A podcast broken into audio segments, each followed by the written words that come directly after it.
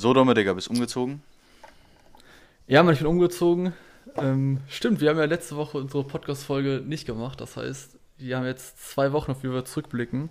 Und in diesen zwei Wochen ist einiges passiert. Also ich bin umgezogen. Ich habe jetzt auch schon meine kleine Wohnung in Düsseldorf ziemlich gut eingerichtet. Sprich, ich kann dort gut leben. Ich habe alles, was man braucht. Das Einzige, was halt jetzt noch fehlt, ist halt der Esszimmertisch. Ist halt so ein kleiner Tisch mit zwei Stühlen. Der kommt Anfang September erst an. Und das Internet, das fehlt noch. Die zwei Sachen. Sonst ist die Wohnung an sich fertig. Ja, sehr schön. Ich muss sagen, du hast leider das mit dem Internet ein bisschen verschlafen. Das war die erste Sache, äh, womit ich mich beschäftigt habe. Aber gut, Digga, ähm, ich muss sagen, Domes Wohnung ist echt cool geworden. Äh, geile Lage, ist so zwei Minuten von der Heinrich-Heine-Allee. Ähm, ist, ist, äh, ist, ist ziemlich cool, muss ich dir lassen. Äh, ich muss sagen, bei meiner Wohnung, ähm, ganz kurz, warum kam keine Podcast-Folge letzte Woche? Wir haben es eigentlich zeitlich nicht so richtig geschafft. Unser guter Kollege war aus Wien da und äh, ja, wir waren eigentlich die ganze Zeit mit dem unterwegs. Ähm, deswegen tut uns leid, aber kam deswegen keine Podcast-Folge. Ähm, zu meiner Wohnung, ja, ich bin eigentlich auch größtenteils umgezogen. Vor allem diese Woche habe ich nochmal den letzten Rest rübergebracht. Bei mir steht alles, Internet funktioniert.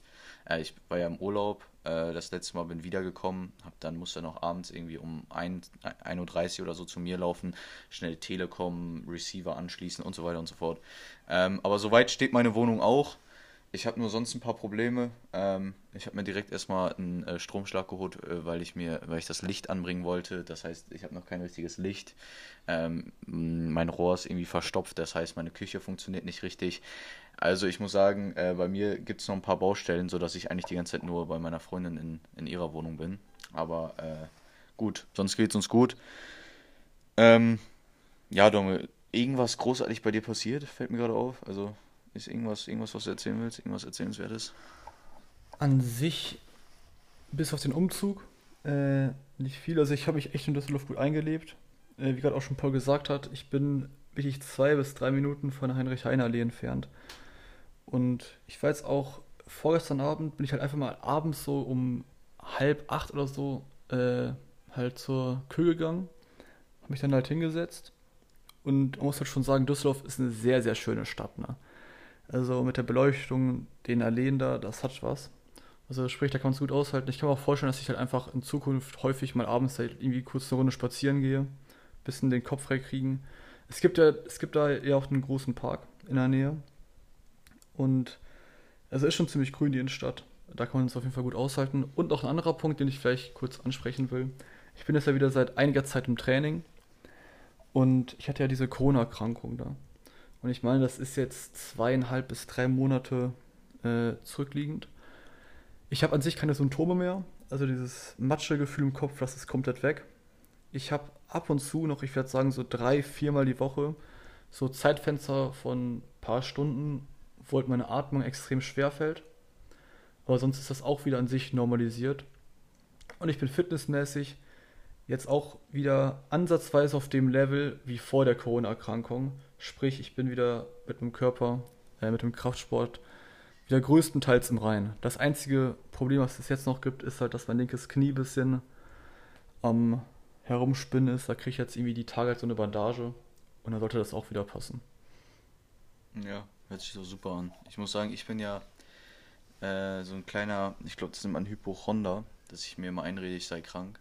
Ähm, da habe ich irgendwie so ein bisschen Probleme mit. Also dass ich, ich rede mir auch immer so ein, dass ich, dass ich so, also nicht irgendwie krank von wegen, ich, ich bin erkältet, sondern mehr so Richtung, ähm, keine Ahnung, ich habe einen Schnupfen, dann gebe ich so ähm, ein, äh, was kann sein, wenn, wenn man einen Schnupfen hat und dann komme ich irgendwie darauf, dass ich in, in zwei Monaten sterben werde. Ähm, also bei mir ist das extrem hart und deswegen, ich hatte da ähm, mich noch mit einem Kollegen unterhalten im Gym und der meinte, weil ich, wir haben so über Corona geredet, er meinte, er wäre irgendwie 15 Tage lang positiv gewesen, da meinte ich so, ja, ähm, ich, ich, war vier Tage lang positiv und dann, also ich, ich weiß ja noch, ich hatte Montag meinen positiven Test und war Samstag, habe ich das erstmal wieder trainiert, also fünf Tage dazwischen und er meinte so, ja, er hätte einen Kollegen gehabt, oder irgendwie Kollegen von Kollegen, ist ja egal. Ähm, der hätte Pause gemacht wegen Corona und dann hatte er einen negativen Test. Und dann dachte er sich so, ja, okay, dann kann ich ja wieder trainieren. Ist einmal trainieren gewesen, ist umgekippt, hatte eine Herzmuskelentzündung. Also ich muss sagen, äh, als ich das wieder gehört habe, hatte ich auf einmal wieder extreme Brustschmerzen.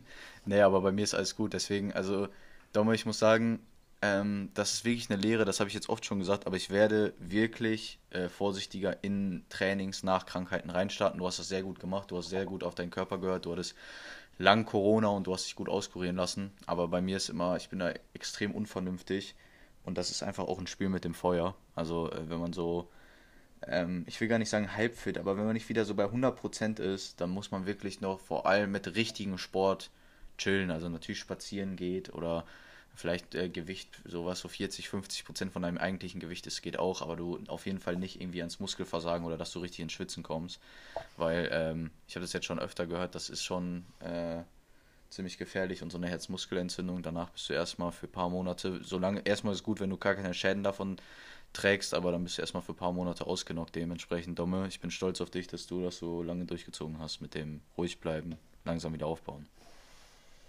Ja, ja, danke für deine Anerkennung. Ähm, ich bin auch, was Krankheiten betrifft, relativ gut in der Übung, würde ich mal sagen. Ganz kurz dazu, ich habe jetzt seit zwei, drei Tagen, also ist es noch extrem früh, aber seit neuestem habe ich mir so eine kleine Morgenroutine aufgebaut. Und zwar, mache ich jetzt jeden Morgen die Wim Hof Atemtechnik für ja, 10, 15 Minuten. Ähm, ich habe jetzt heute halt ausgesetzt, da ich grundsätzlich sage, Wochenende und vor allem halt der Sonntag ist halt ein Tag, wo ich gar nichts mache. Da habe ich halt immer auch im Kopf einfach maximale Freiheit haben. Aber als ich das gestern gemacht habe, da kam ich bei der letzten Atemanhalt äh, äh, auf 3 Minuten 50. Und es war richtig krass. Also ich bin da ziemlich stolz auf mich. Und das soll ja auch zusammen mit Kaltduschen extreme positive Auswirkungen auf den Körper haben. Und da will ich jetzt. Hey, stimmt das, Digga, mit 3 Minuten 50? Ja, wirklich. Wirklich, ja. Weil ich muss sagen, ich, hab, ich, bin, äh, ich war schon ex. Ja, sag mal. Hm. Also ich habe am Freitag habe ich 3 Minuten gemacht und dann am Samstag 3,50. Ich muss sagen, ich habe immer so bei 2 Minuten 40 so einen ganz, ganz kurzen Moment, wo ich gefühlt Luft schnappe, so ein bisschen, aber ich weiß jetzt nicht, ob ich, ob ich halt echt Luft schnappe. Also vielleicht mache ich immer so bei 2,30, 2,40 so einen kleinen Atemzug. Ähm, aber das weiß ich noch nicht ganz genau.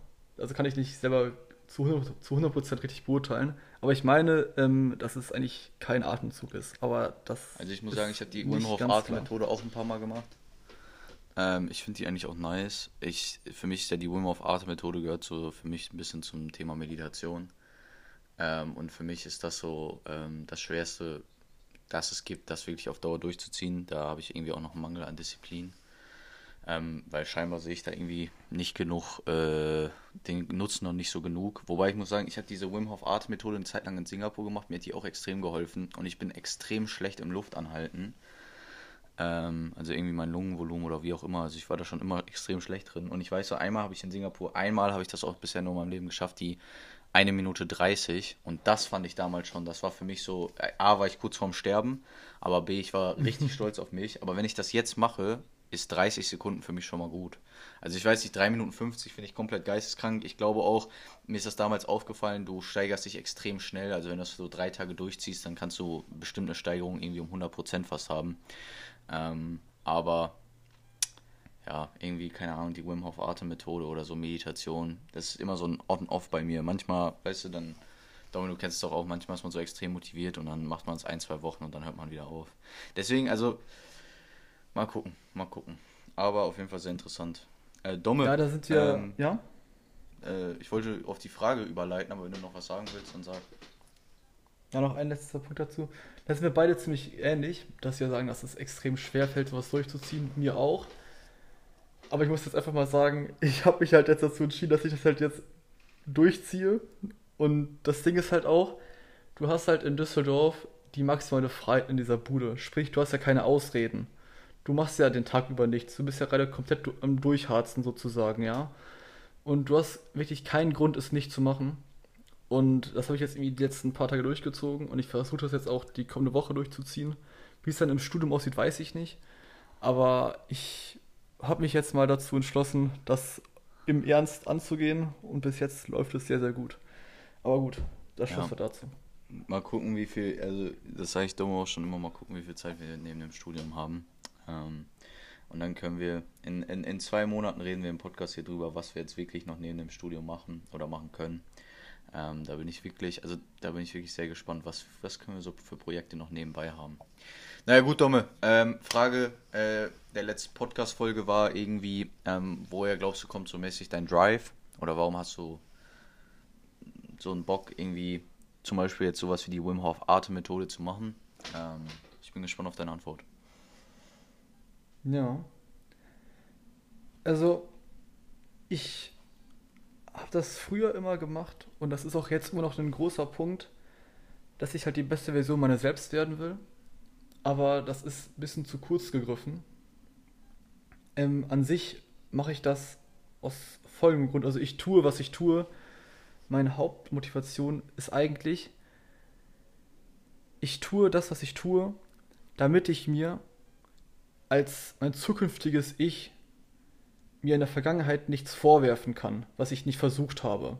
Das heißt, ich versuche halt jetzt alles so bestmöglich zu machen, auch mit der Wim of Atemtechnik, äh, mit dem Sport und so etwas, dass ich halt in 10, 15 Jahren mir nicht vorwerfen kann, Dominik, hättest du damals das durchgezogen, das gemacht, hättest, hättest du mal das ausprobiert. Also ich versetze mich halt sozusagen immer in mein zukünftiges Ich, meistens so 30, 40, und denke, okay, wie würde das Ich jetzt von dir denken? Ähm, und damit ich halt nichts bereue oder nicht irgendwie mit 50 oder so sage, Dominik, ey, hättest du mal irgendwie in deinen 20ern mehr durchgezogen oder hättest du mal das mehr gemacht, hättest du mal Sport mehr gemacht, damit ich halt das nicht tun werde oder nicht tun muss in Zukunft, versuche ich halt jetzt schon alles daran auszurichten, meinem zukünftigen Ich eine bestmögliche Zukunft zu bieten, wo mein zukünftiges Ich, sein Vergangenheits-Ich nicht irgendwie ähm, ja, schlecht, schlecht redet kompliziert, aber ich glaube, es ist ja. angekommen, was ich meine, oder? Nee, es ist angekommen. Also ich, ich verstehe, was du meinst. Ähm, ich ich habe mir, also ich mir auch Gedanken gemacht, warum das so ist. Also mit der besten Version von einem selbst finde ich auch cool. Ich habe dazu auch nochmal letztens irgendwie so, ähm, manchmal bleiben ja so kleine Videos in, seinem, in einem Kopf, so, so diese Motivationsvideos. Eigentlich bin ich da wirklich kein Fan mehr von weil das ist einfach eine Industrie geworden, dass man so Motivationssprüche abgibt, aber ähm, da ähm, hat einer gesagt, er glaubt, dass wenn man tot ist, man wird quasi, man kommt in, also das Video war auf Englisch, deswegen habe ich das nur so im, Eng im Englischen im Kopf, aber dass man quasi äh, in Kontakt kommt mit dem, mit dem Ich, dem man hätte sein können. Und er meinte, sein Ziel ist im Leben, so nah an dieses Ich zu kommen wie nur möglich, also so nah an sein perfektes also sein perfektes Potenzial zu kommen. Das finde ich ganz interessant. Also das ist bei mir auch ein Faktor. Ich glaube mittlerweile ähm, ist die viel interessantere Frage, ähm, warum, also da haben wir schon mal drüber gesprochen, warum sind wir damals überhaupt angefangen ähm, mit so Persönlichkeitsentwicklung und wie können wir das verbessern und das und wie kann man ein besseres Leben haben und so weiter. Weil ich glaube mittlerweile, Domme, wie alles im Leben, ist es Gewohnheit geworden. Es ist einfach Gewohnheit von uns geworden, so zu denken und so zu handeln. Oder ähm, quasi nach mehr und Erfolg und sonst was zu streben. Das glaube ich mittlerweile. Also ich glaube einfach, wenn du jetzt über Jahre dich damit irgendwie beschäftigt hast, dann bist du ja einfach zu dem Menschen geworden, der sich darüber Gedanken macht. Verstehst du, wie ich meine? Also das ist ja nicht ja. jeden Tag, dass du dir so überlegst, ähm, ich, ich, ich handle so und so, damit ich das nicht irgendwann bereue, dass ich so, dass ich nicht gehandelt habe, sondern es ist jetzt einfach, du bist gewohnt, dass du Dinge so abwägst. Also ich weiß nicht, ob man das ja, versteht, auf jeden Fall. schon. Ja, schon das äh, kurz zu dem Ding, das, warum er damals angefangen hat. Die Frage habe ich mir schon zigmal gestellt und ich habe aufgegeben, darauf eine Antwort zu suchen, denn ich weiß es nicht. Ich habe absolut keinen blassen Schimmer, warum wir, damit, warum wir damals angefangen haben. Es war irgendwie in uns drin, es ist von außen gekommen, ich weiß es echt nicht. Aber Fakt ist, äh, wir haben halt irgendwie mit, ich weiß nicht, 12, 13, 14 halt damit angefangen. Und du hast wahrscheinlich recht, es ist einfach zu unserem Wesen geworden, zu uns Routine, Gewohnheit, dass wir uns irgendwie damit beschäftigen und ich bin ziemlich glücklich darüber. Ja, ich auch. Ich, ich mittlerweile glaube ich auch ernsthaft, das war. Also ich bin kein Fan von Zufall, aber ich glaube irgendwie, das war Zufall. Also man kann, ich, ich finde, man kann das nicht logisch erklären. Also das frage ich mich echt. Logisch, warum, kann, also warum, logisch erklären kannst du es auch nicht. Geht nicht. Nein, aber warum, also jetzt, ich meine das jetzt gar nicht so auf Erfolg und so, weil ich will nicht immer zu lange über Erfolg, man muss ja erstmal machen, um darüber zu reden, dass man sich mit Erfolg beschäftigt hat.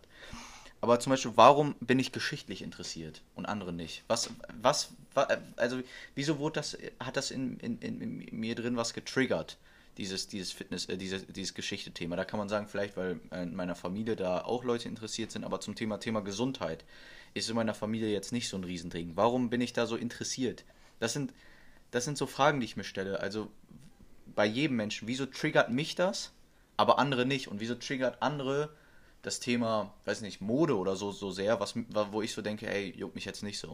Und das finde ich irgendwie, keine Ahnung, Mann. Deswegen studiere ich vielleicht auch äh, was mit Psychologie, weil ich das irgendwie näher verstehen will.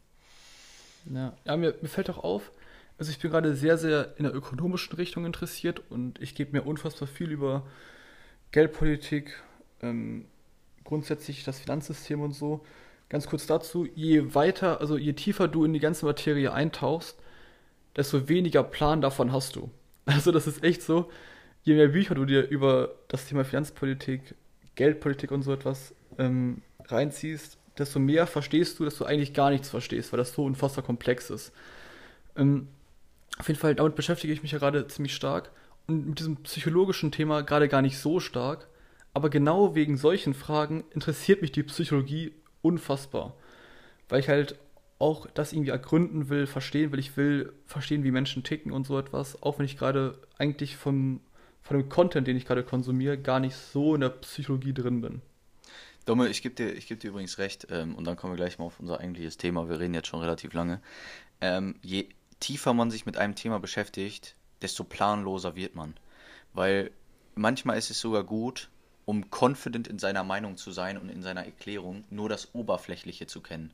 Also ich, ich finde das so interessant, ich lese gerade ja das Buch von Hans-Werner Sinn, die wundersame Geldvermehrung.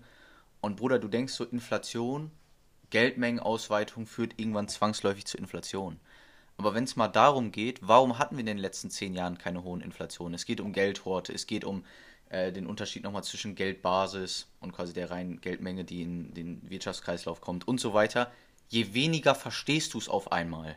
Weil vorher ja. hast du einfach nur gesagt, ja, die Geldmenge steigt, wenn die irgendwann im Nachfragesektor ist, ist ja klar, dass der Preis hochgeht.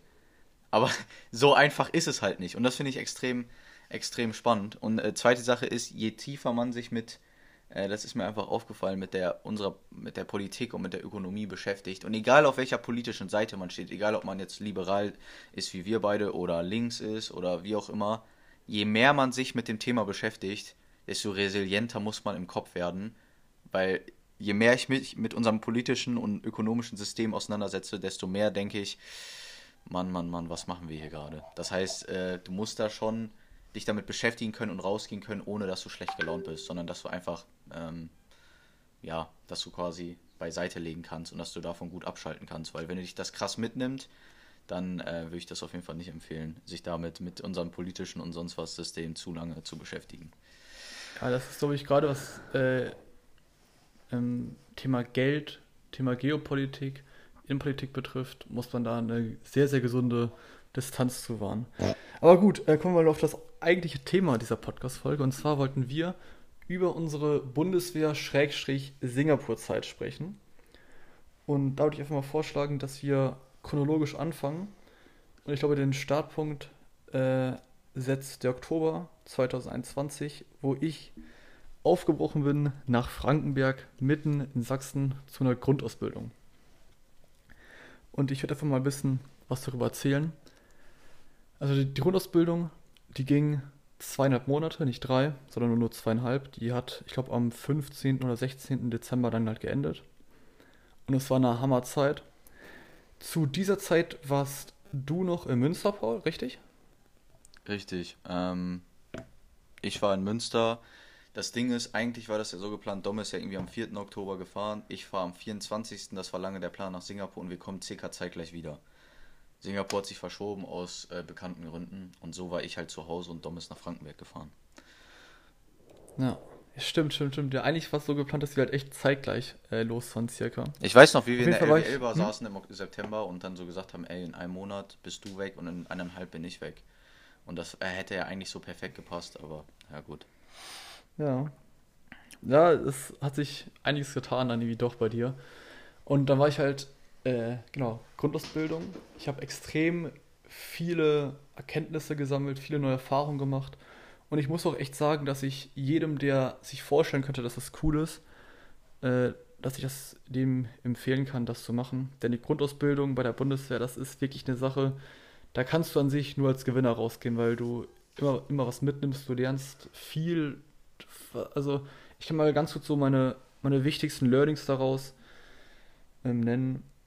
Das Allerwichtigste, was ich dort mitbekommen habe, ist die Macht des positiven Gruppenzwangs, wie ich es nenne.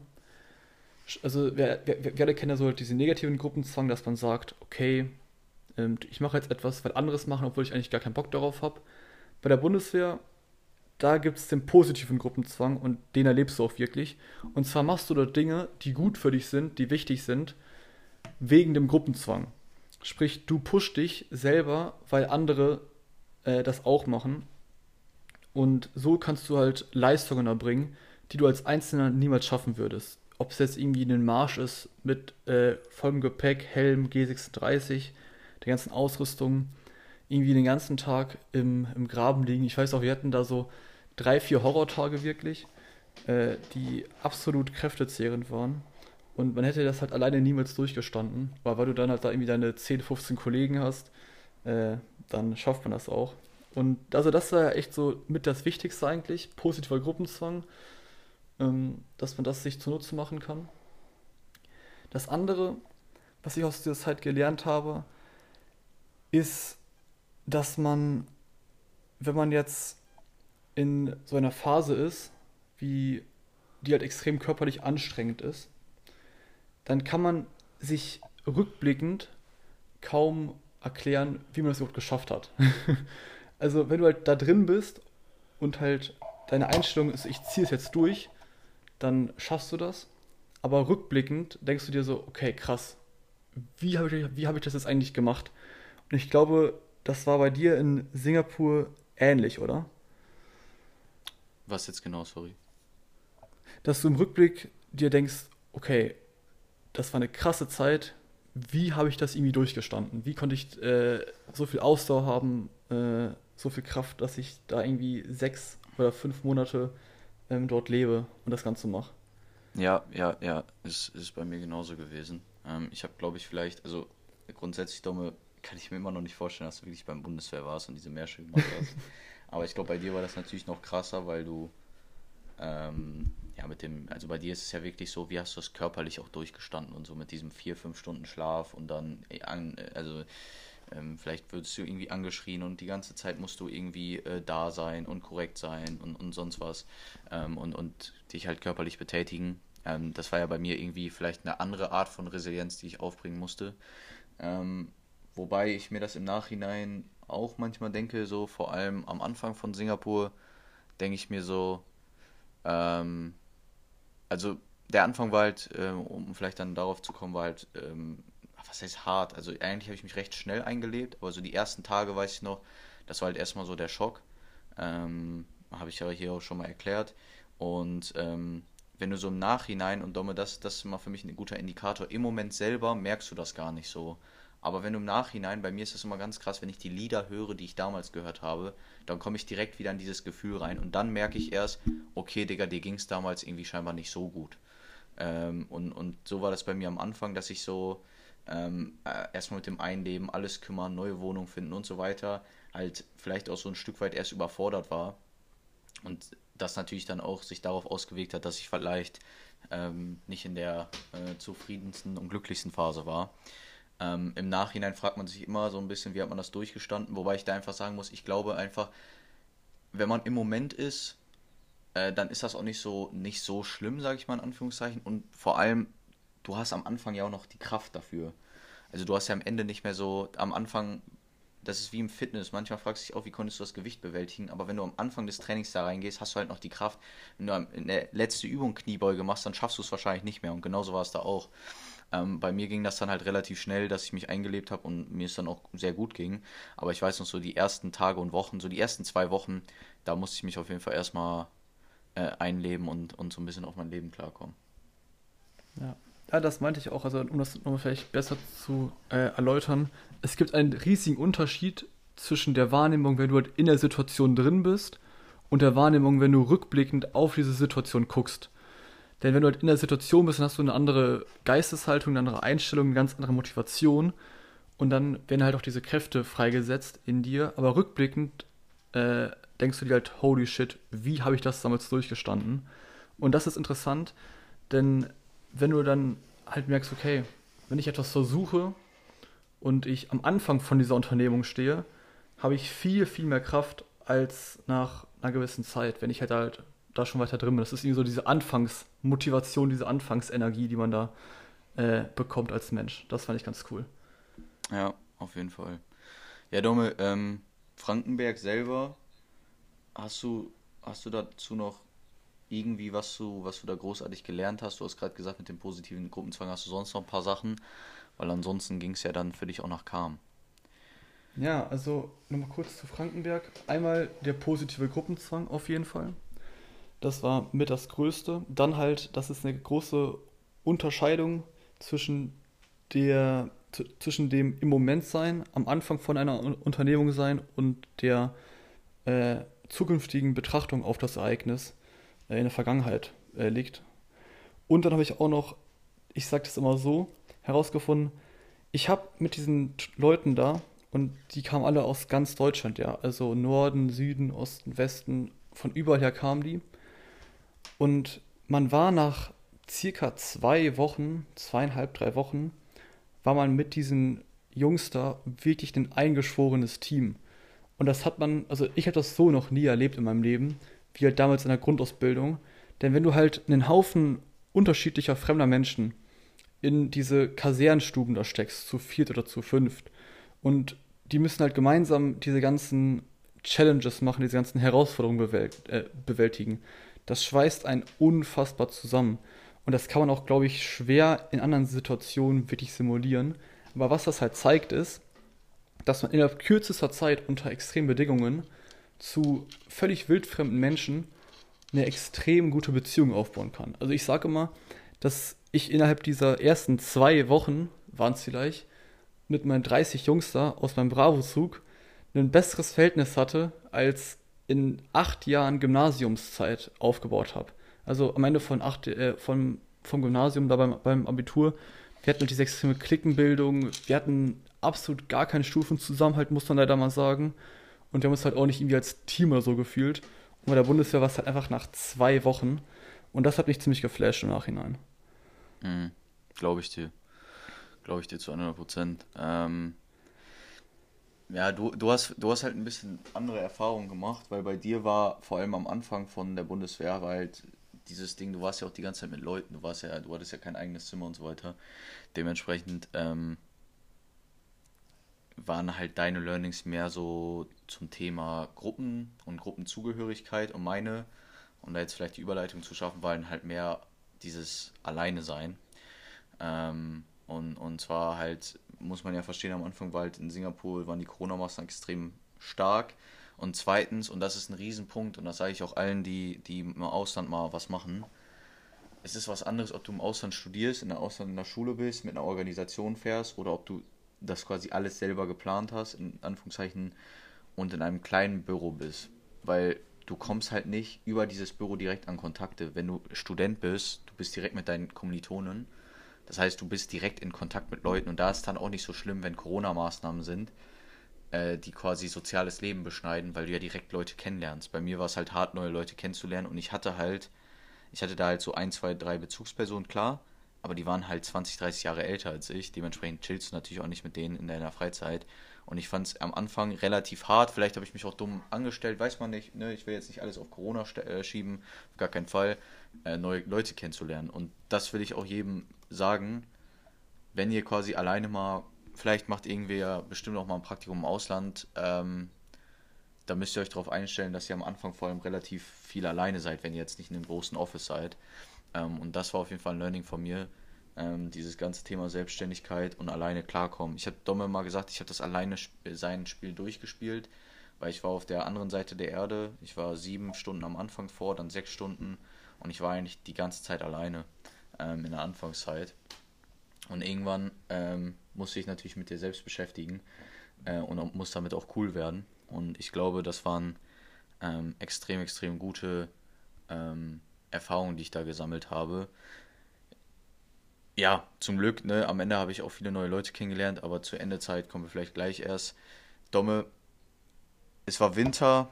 Ich weiß noch, wir haben uns im Winter getroffen, unser letzter Spaziergang. Ich hatte dir damals noch gesagt, Bro, überleg dir das mit Calm und so, äh, ob du das machst. Und du meintest, nein, ich fahre nach Calm. Ich habe gesagt, okay, Digga, wir sehen uns. Ich bin nämlich in Singapur. Domme, wie ging es dann bei dir weiter? Ich erinnere mich sehr, sehr gut an, an unseren Spaziergang. Äh, der war auch extrem lange tatsächlich, ging glaube ich über mehrere Stunden, wo wir da nochmal über alles gesprochen haben.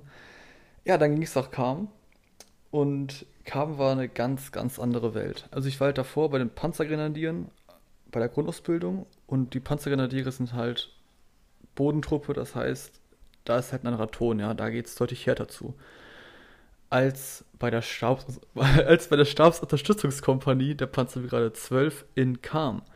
Das sind nämlich Büroleute gewesen. Sprich, das war an sich nur vom PC sitzen und das ist halt eine völlig andere Welt. Ne? Die Atmosphäre war da ganz anders, die Menschen, die Arbeitsmoral, grundsätzlich das Klima.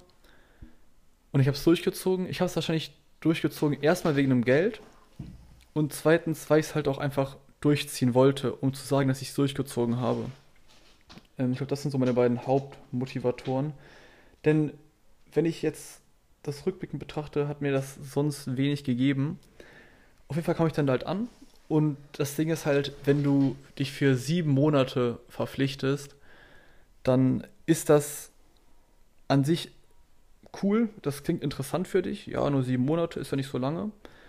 Und ich glaube auch, dass die Abteilung in der Bundeswehr, die das halt organisiert, die gesagt hat, okay, wir machen als kürzeste Verpflichtungszeit beim Freiwilligen Wehrdienst sieben Monate, dass sie denken, das ist eine coole Idee. Da kann man Leute äh, schön kurz verpflichten. Da kommen auch vielleicht mehr Leute zur Bundeswehr, als wenn man sich jetzt ein Jahr verpflichten muss und so. Das Ding ist, das funktioniert halt nicht in der Praxis. In der Theorie vielleicht, aber in der Praxis nicht, denn ihr müsst euch vorstellen, du hast drei Monate Grundausbildung und dann hast du noch vier Monate da. Und ungelogen, ich erzähle das immer wieder, aber es ist halt auch genauso passiert. Ich komme halt am ersten Tag in Kam in das Büro von meinem Chef, also halt vom Spieß, und der redet ein bisschen und, und dann sagt er halt einfach den Satz, Herr Herr, Sie sind für uns nur Ballast. Ich muss Sie mir unterkriegen, ich weiß nicht wie, aber wir können mit Ihnen nichts anfangen. Und da hat er auch vollkommen recht. Ich meine, innerhalb von vier Monaten kannst du einen Soldaten für nichts ausbilden groß. Da kann auch keine SGA machen, denn nach der SGA ist er noch ein Monat da. Kurz SGA ist halt die weitere Ausbildung äh, an Waffen, Granaten, ähm, dass du halt besser im Feld bist. Aber das bringt halt nichts, wenn ich halt danach schon wieder direkt einen Monat später äh, aufhöre. Sprich, ich habe halt dort keine wirkliche Verwendung gehabt. Also, wo haben die mich halt hingeschickt? In den Marketender-Trupp. Der Marketender-Trupp ist Getränke auffüllen, Kaffee kochen, Events vorbereiten. Und so habe ich halt vier Monate, vier Monate lang effektiv ein paar Wasserkisten herumgeschleppt immer wieder deren Veranstaltung vorbereitet und halt Kaffee gekocht den ganzen Tag. Und ich will auch der Bundeswehr gar, gar keinen Vorwurf machen, denn wie er beim Spiel schon gesagt hat, die können halt nichts mit mir effektiv anfangen. Das ist halt ein strukturelles, organisatorisches Problem. Aber kurz gesagt, die vier Monate waren sehr, sehr öde. Ich habe kaum was Neues gelernt. Und es war rückblickend eine ziemlich schlechte Zeit. ja, ja, ich ja, ich kann mich da noch gut dran erinnern, als wir die Podcasts aufgenommen haben, du, du dann immer nach Hause gefahren, weil ich meine, Kam ist auch am Arsch der Heide. Sorry, dass ich das mal so sage, aber. Ja, komplett. Das heißt, du hattest auch immer die richtig krass langen Wege. Ähm, ja.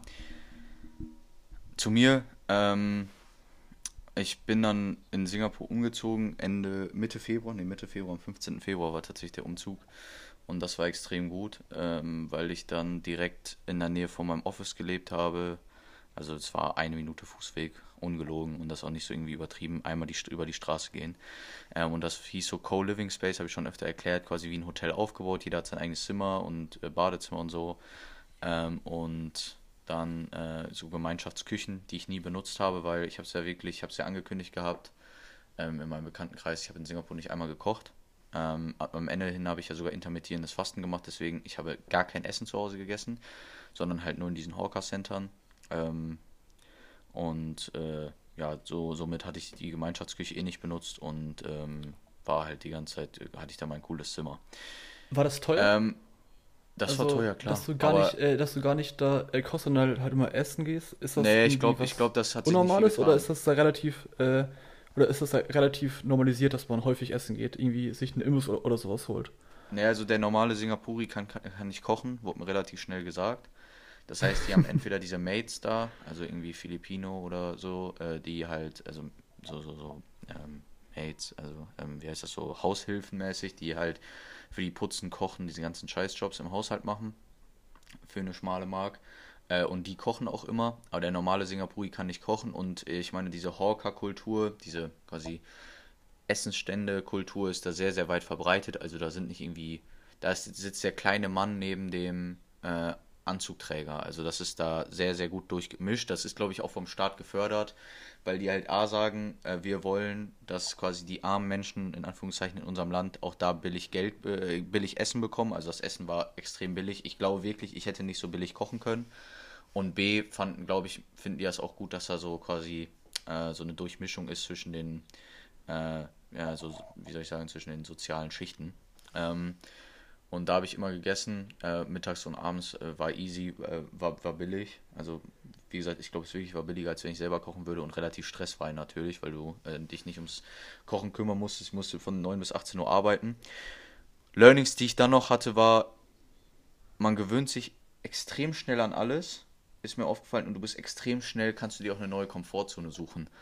Also ich war extrem schnell wieder in so einer neuen Komfortzone ähm, und damit meine ich, dass ich einfach jeden Tag so ein bisschen das gleiche Leben gehabt habe und das hat ja auch was mit Komfortzone zu tun. Das heißt, ich bin ähm, bis Mai, also bis im letzten Monat, bin ich jeden Morgen äh, um 6 Uhr aufgestanden, bin ins Gym gegangen.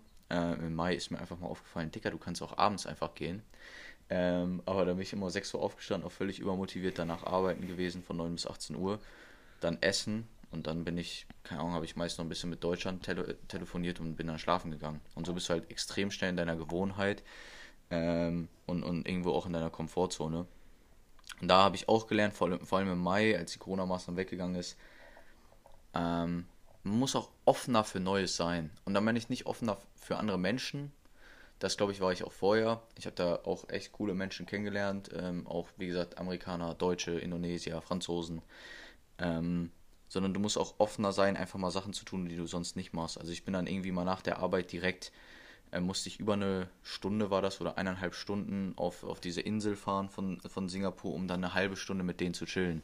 Weil da habe ich einfach gesehen, ey, wenn du in Kontakt mit Menschen kommen willst, dann musst du sowas einfach mal machen. Und das hat mir tatsächlich damals der aus meinem Büro gesagt, weil ich meinte so, ja, das lohnt sich ja fast nicht. Und er meinte so, ey Paul, du musst es mal machen, ne? Fahr da einfach mal hin, guck und äh, ansonsten fährst halt wieder nach Hause. Ist halt ein Abend mal jetzt äh, quasi im Arsch gewesen, aber ich glaube, ähm, quasi die Chance, dass das cool wird, ist, ist weitaus höher.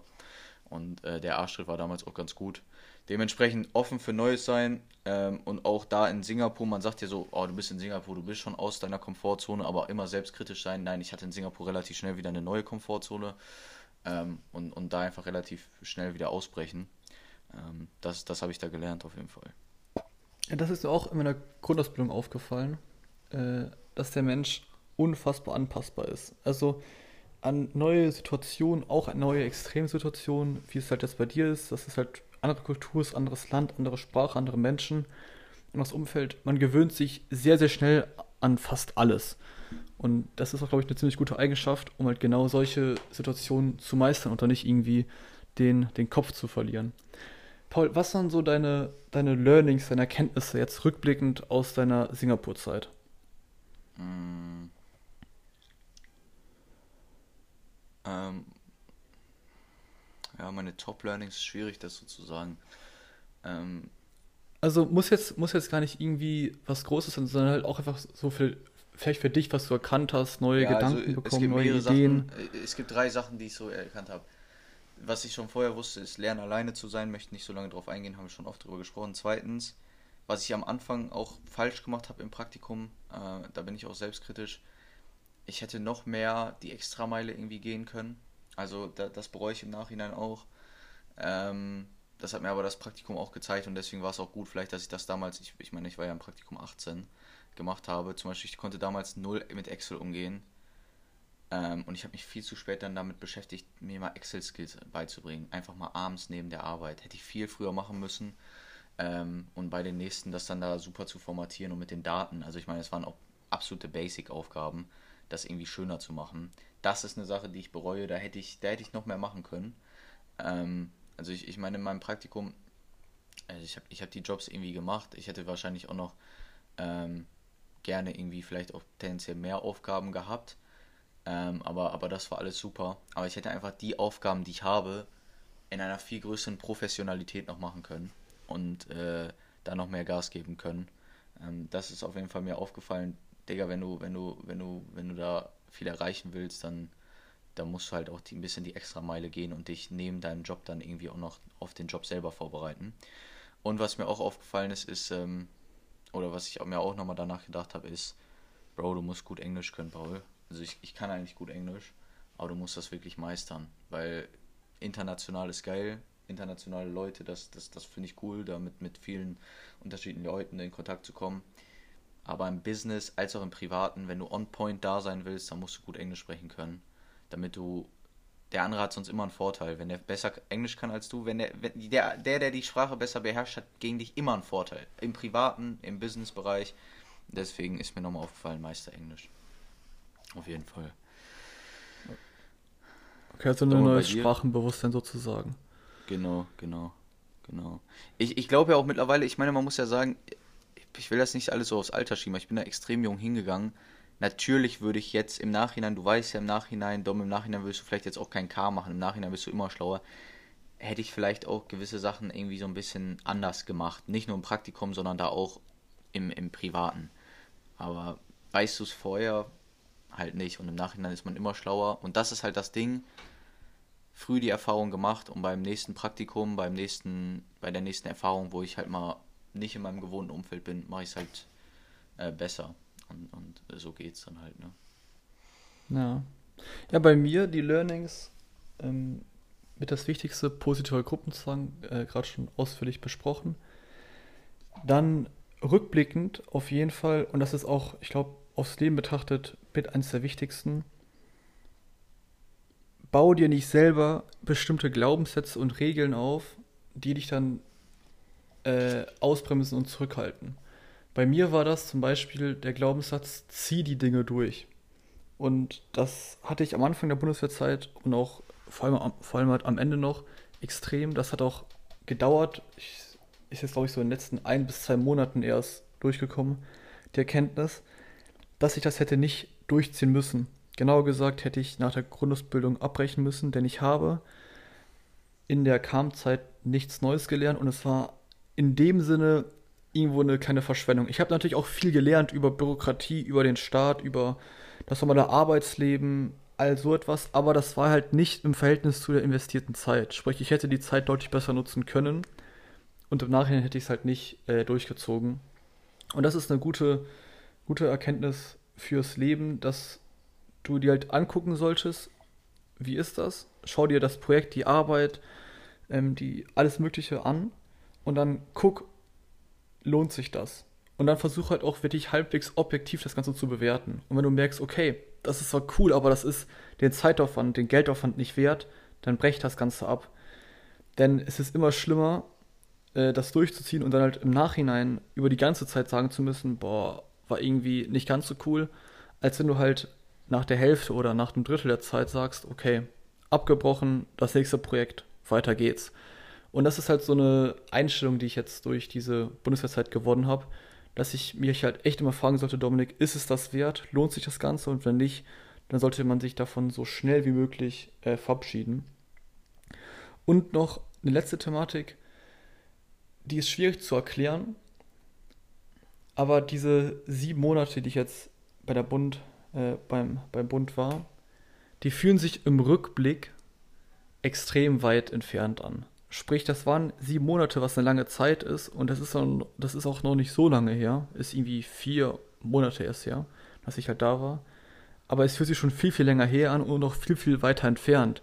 Und daraus schließe ich folgende Sache, dass du eigentlich so etwas öfter machen kannst. Du kannst so etwas öfter machen, Denn A, ist es in der Situation nicht so schlimm, wie schon gesagt, wenn du am Anfang bist, hast du diese Anfangsmotivation, du hast eine ganz andere Geisteshaltung zu der Sache, du bist viel, viel motivierter. Sprich, du kannst auch harte Sachen gut durchziehen. Und selbst im Rückblick sind diese harten Sachen äh, relativ klein. Sprich, die Bundeswehrzeit ist jetzt kein großes Kapitel in meinem Leben, gefühlt, aber es ist halt sehr, sehr groß gewesen, was mich persönlich betrifft. Es hat mich stark geprägt, es hat mich verändert, es hat äh, mich sehr, sehr positiv entwickelt auf jeden Fall. Und daraus ziehe ich halt die Erkenntnis, dass man an sich solche extremen Sachen, irgendwie ein paar Monate, ein halbes Jahr, solche extremen, ja, Ausflüge, Projekte, ob es jetzt eine Auslandserfahrung ist, Praktikum, irgendwie ein Bootcamp, was weiß ich, so etwas kann man an sich prinzipiell häufiger machen denn du hast A, die Anfangsmotivation, dass du es durchziehen kannst und B, im Rückblick ist das relativ klein. Ja. Gebe ich, dir, gebe ich dir vollkommen recht. Im Rückblick, Im Rückblick ist das nicht so eine Riesensache. Und ähm, ja, ich, ich bin auch der Meinung, immer mal, immer mal Sachen machen, äh, die du vorher noch nicht gemacht hast. Ich bin auch noch nicht so gut drin. Ich, ich liebe eigentlich Komfortzone. Also ich liebe das, was ich kenne. Ähm, aber ihr müsst euch immer dran, ihr müsst immer dran denken, äh, oder man muss selber immer dran denken, woran erinnert man sich immer? Man erinnert sich immer an die Sachen, die irgendwie anders waren zu dem Normalen. Und äh, man lernt auch in Momenten äh, was, wenn es irgendwie anders ist als das Normale.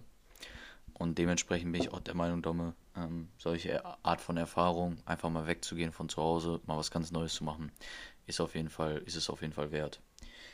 So, Domme, ähm, ich würde sagen, wir nehmen jetzt schon 46 Minuten auf. Äh, schnell die drei Fragen. Let's go.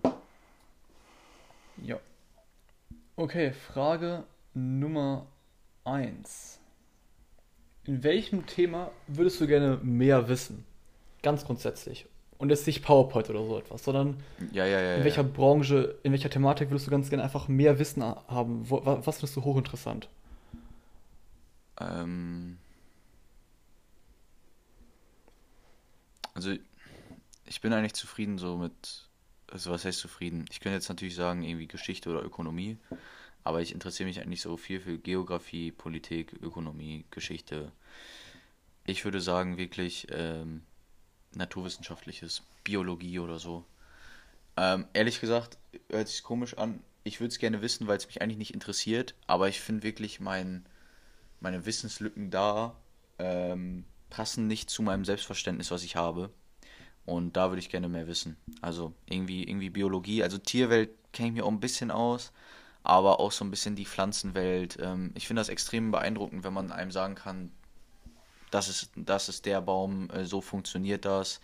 Und äh, das ist die Insektenart und so pflanzt die sich vor. Also wenn man einfach so ein bisschen biologisches Wissen hat, natürlich auch so ein bisschen Thema Genetik und so, ähm, keine Ahnung, ich könnte jetzt nicht mehr genau erklären, was eine Photosynthese ist. Also in dem Bereich gerne, würde ich gerne mehr wissen. Okay, cool. Das ist bei mir tatsächlich eins zu eins das Gleiche. Also ich habe auch in all den Bereichen, wo ich viel Interesse habe, an sich auch ein gutes Wissen, mit dem ich auch ziemlich zufrieden bin. Aber was gerade Natur betrifft, Baumarten, Vogelarten, all so etwas, da habe ich mir auch mal eine Zeit lang versucht, bisschen anzueignen, aber ich habe es halt nicht durchgezogen. Und da mehr zu haben, wäre für mich gut, einfach weil ich denke, dass es wichtig ist, dass man sich ein bisschen mit seiner Umgebung, mit der Natur, mit den Tieren beschäftigt. Und da bin ich halt echt absolut lost. Also ich könnte jetzt nicht sagen, welcher Baum das ist. Und das finde ich ein bisschen peinlich, aber ich habe auch anscheinend nicht genügend Motivation, mir das jetzt äh, irgendwie anzueignen. Dominik, ich glaube wirklich, solche Themen kommen im Alter. Ja, also, so, denke ich auch. Also das kommt noch. Ja, ich glaube, mit 19 ist das auch relativ früh. Aber es ist halt auf jeden Fall eine Thematik, wo ich mich grundsätzlich mehr mit beschäftigen will, auf lange Sicht. Dann hast du im Winter, gerade so im Neujahr, ich nenne es jetzt einfach mal Winterdepression. Sprich, merkst du, dass die kalte Jahreszeit, das bewölkte, äh, grundsätzlich eher graue äh, Himmelsbild und so, dass dir das irgendwie auf die Psyche schlägt, dass, das, dass dir das irgendwie runterzieht oder, oder hast du das gar nicht? Äh, sehr interessante Frage, muss ich sagen. Ähm, nee, habe ich nicht. Ähm, habe ich wirklich nicht. Ich muss sagen, ich habe es so ein bisschen, dass ich mir irgendwie überlege oder dass ich, dass ich denke, diese, diese Helligkeit, das ist für mich das größte Problem, dieses früh dunkel werden. Aber das zieht mich nicht wirklich runter, weil meistens ist es dann einfach auf die, also erst ist die Vorfreude auf Weihnachten, sage ich mal so ein bisschen, und dann, wenn Weihnachten rum ist, wird es ja jeden Tag schon ein bisschen heller. Dann ist einfach die Vorfreude jedes Mal, bald kommt der Frühling, bald kommt der Frühling. Und ehrlich gesagt, Domme, ähm, ich mag es tendenziell, vor allem wenn man irgendwas machen will. Also natürlich für rausgehen und so ist Sommer geiler. Aber ich finde, wenn man so am Schreibtisch oder so ist, gibt nichts Geileres, als wenn es draußen bewölkt ist. Also ich finde ich find Wolken eigentlich eine geile Sache, muss ich sagen. Ich mag eigentlich Wolken und Regen irgendwo. Bisschen zu lang in Deutschland. Ich mag natürlich auch den Sommer, aber ich habe kein Problem eigentlich mit dem Winter. Das Einzige, was mich abfuckt, ist 17 Uhr, es ist dunkel. Und das ist echt, das finde ich echt ein Problem. Aber ich weiß, okay. dass es dir da so ein bisschen anders geht, ne? Genau, mir geht es ein bisschen anders. Also gerade so Februar, März bin ich immer sehr, sehr down von der Stimmung her. Also mich triggert das schon hart. Ja, ich habe die, hab die Frage gestellt, denn ich habe jetzt auch wieder vor ein paar Tagen mit einem Typen darüber gesprochen aus Düsseldorf. Und der, sagt halt, und der sagt halt auch, dass es viele aus seinem Umfeld betrifft, die halt sagen, ey, gerade diese kalten äh, Frühjahrsmonate, Januar, Februar, März, die zehren schon ein bisschen halt an der Psyche. Aber dass das bei dir gar nicht so ist, finde ich interessant, man erstmal auch mal eine, eine, eine, andere Meinung dazu hat. Ähm, cool. Gut, kommen wir zur letzten Frage. Und das ist, was sind deine Top 3 Ängste? Deine Top 3 Ängste. Ähm, ich finde es extrem schwierig. Kannst du dir, dir, dir, gerne Gedanken darüber machen für nächste Folge? Was sind deine drei größten Ängste im Leben? Äh, aber würde mich auf jeden Fall interessieren. Alles klar. Ah, mache ich mir Gedanken zu. Coole Frage. Und ähm, ja, wir haben lange gesprochen. Äh, ich fand die Podcast-Folge eigentlich ganz cool. Ich hoffe, euch hat die auch gefallen und äh, von mir war es das für heute erstmal. Ich finde es auch stark. Ich glaube, wir haben auch über unsere Bundeswehr-Singapur-Zeit alles gesagt, was wir sagen wollten, so als Fazit. Gut, dann macht's gut. Bis zum nächsten Sonntag. Wir sehen uns. Ciao. Ciao.